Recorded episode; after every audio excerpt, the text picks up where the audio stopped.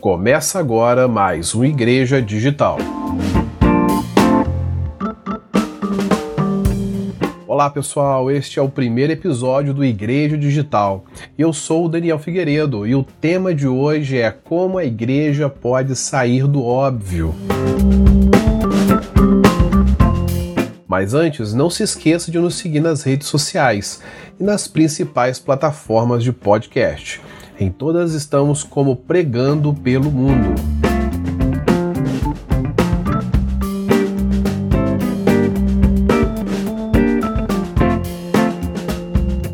Mas então, eu estava ou, lendo um artigo eh, esses últimos dias e uma coisa que me chamou muita atenção era sobre um pastor que estava relatando como que nesses últimos meses de pandemia, de reclusão, né, ele tinha observado o quanto que a virtualização da igreja tinha se tornado uma solução, mas também é, trazido alguns problemas. Né? Identificou ali que alguns problemas foram expostos nessa reclusão. E o que eu mais achei interessante foi que, ao longo do artigo, ele relata é, um certo incômodo a respeito dessas deficiências que a igreja ela acabou sendo colocada, né, sendo exposta. E ao longo do artigo ele, ele cita alguns desses problemas e eu separei quatro deles para podermos até apresentar hoje aqui nesse podcast de estreia e também trazer algumas soluções que são bem práticas e acredito que vá é, iluminar a mente dos nossos ouvintes, aqueles que estão nos acompanhando é, neste momento. Né? Então, assim, eu separei aqui e vou começar a listá-los. Né? O primeiro que ele falou é bem interessante. Ele falou que quando ele começou a, a ficar em casa e começou ali a ter um contato com a tecnologia, não somente digital, mas também com os aplicativos de internet, ele notou que é, não possuía, ele próprio não possuía um conhecimento técnico dessas tecnologias. E principalmente do, dos aplicativos de internet, de videoconferências, webinários, enfim, isso foi algo que o incomodou e que ele reconheceu que estava bem distante disso. O segundo problema que ele identificou foi que muitas programações da igreja local, a igreja local dele, não tinha sentido, né? Na agenda não tinha sentido é, serem feitas por alguma razão, ou seja, eram programações que lotavam as agendas. Muitas das vezes é, as agendas ficaram, ficavam até encavaladas porque tinham muitos eventos de várias sociedades, vários grupos internos que coincidiam nos mesmos dias, ou seja, havendo um, uma confusão e não tendo como que participar de todas elas. Então ele começou a notar que havia uma, um, programações em excesso na própria igreja local.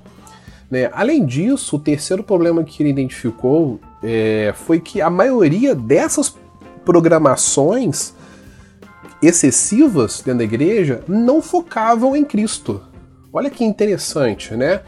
É, foi necessário uma reclusão, foi necessário é, um freio, por assim dizer, no modo de vida da igreja local, como a igreja estava vivendo, para que fosse notado três aspectos muito graves, muito graves. Né? E depois disso, ele também notou, né, no quarto ponto que eu separei aqui para a gente poder falar, era que ele notou que havia falta de conteúdo, ou seja, não tinha conteúdo virtual né, que estimulasse né, o discipulado, o aprofundamento bíblico e principalmente o crescimento espiritual.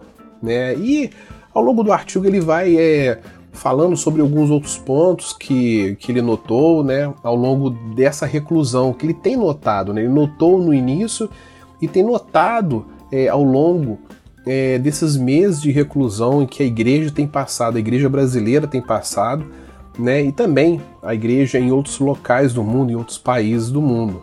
Né? E fazendo uma análise aqui sobre essas questões que foram identificadas por esse pastor, nós não vamos citar aqui né, o nome é, do pastor para poder proteger a identidade dele. É, uma coisa que nós notamos era que esses problemas que foram identificados por ele são problemas que já existiam há muitos anos.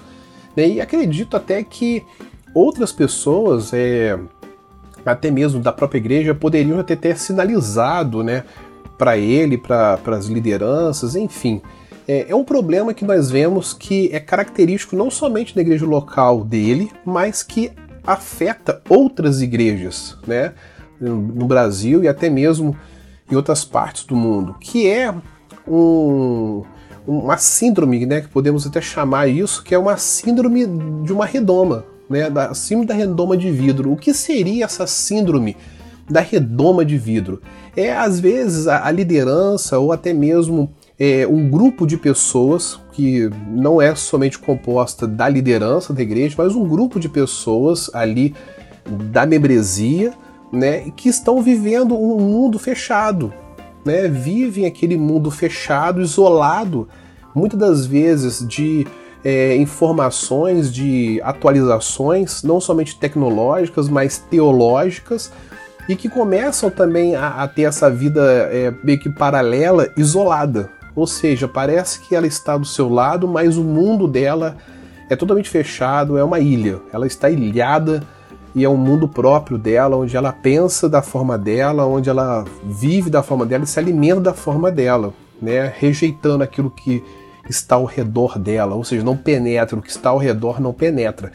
E o que nós notamos é que essa pandemia quebrou a redoma de muitas igrejas, né? quebrou a redoma, quebrou esse mundo, né? ou seja, esse mundo isolado, essa ilha, esse paraíso ele foi invadido né, por, essa, por essa contaminação, por esse vírus e fez, né, de alguma forma, obrigou a igreja a se mover, obrigou a igreja a sair desse estado de inércia, né, de paralisia, até mesmo de mornidão. Né, e fazer a igreja ela, ela, ela agir, ela avançar, ela fazer alguma coisa, né? E isso não é uma coisa que, que, que é novo, né? A tecnologia hoje que nós é, vemos aí que o pessoal está utilizando, né, como o YouTube, né, aplicativos como Zoom, é, Google Meet, outros aplicativos também como o GoToMeet, enfim. Temos aí muitos aplicativos que fazem videoconferências, webinários. Eles não são novos, são aí já é, utilizados há muitos anos. Então nós vemos que existia sim esse isolamento, esse desprezo, por assim dizer, dessas tecnologias, né? E até mesmo é, a geração de conteúdo. Ou seja, quantas igrejas não geravam conteúdo de forma de valor, um conteúdo relevante para a sua membresia, né?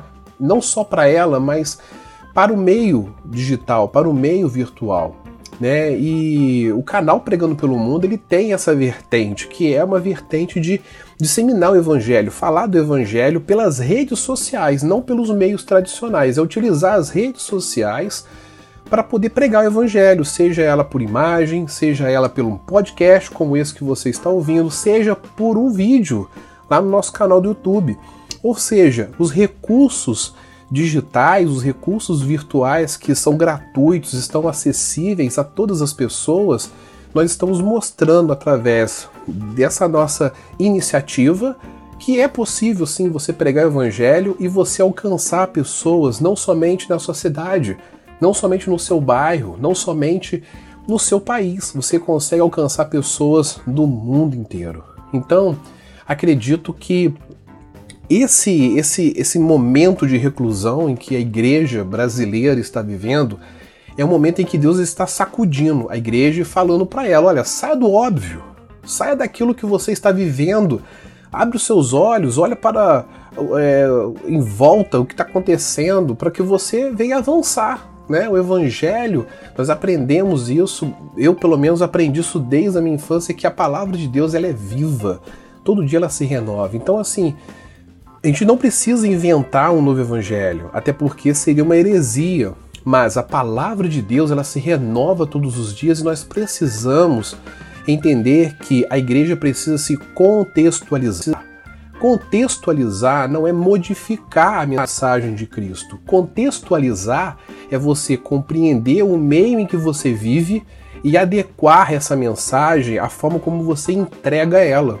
Né? Então, utilizar uma rede social como essa que nós estamos utilizando é, hoje, né, estamos aqui falando com você pela internet, você está ouvindo no rádio do seu carro, você está ouvindo através do seu celular ou até mesmo no seu notebook, no computador, você está o que? Utilizando né, uma tecnologia virtual para poder ouvir algo que edifica a sua vida. Então isso é contextualizar.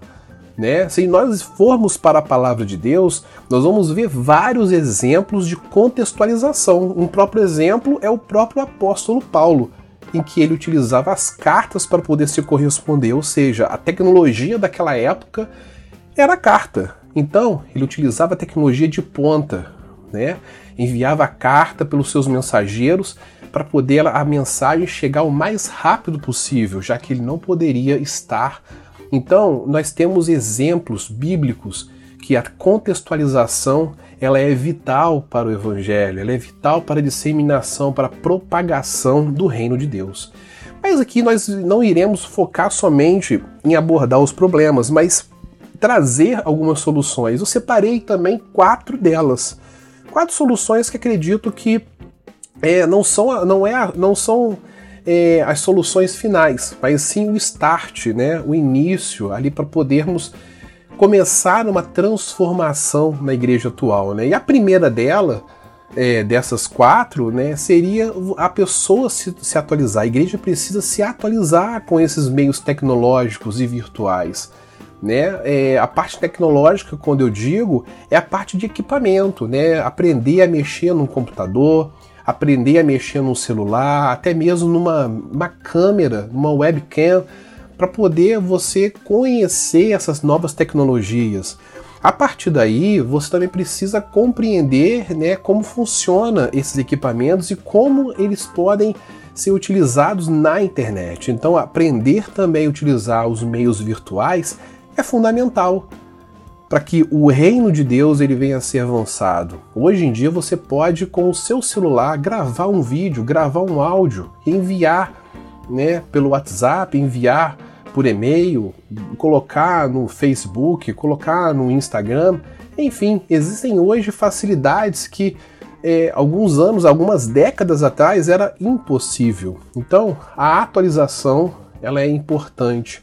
O segundo ponto, né, uma segunda solução seria criar estratégias de evangelismo, né, para poder é, você utilizar é, essa, essas ferramentas virtuais para poder pregar a palavra do Senhor. Né? O evangelismo virtual ele precisa ser desenvolvido, ele precisa crescer, ele precisa ser estimulado. Hoje nós vemos nas nossas igrejas em que a faixa etária de jovens e adolescentes ela pode aí chegar até 70% de uma igreja, né?